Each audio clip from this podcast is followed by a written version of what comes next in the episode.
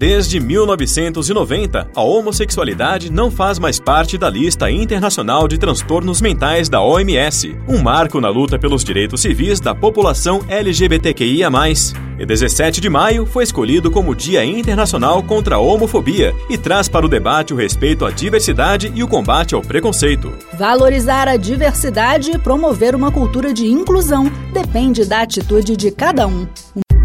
Ainda hoje no mundo, milhares de pessoas sofrem algum tipo de violência ou discriminação por conta de sua orientação sexual.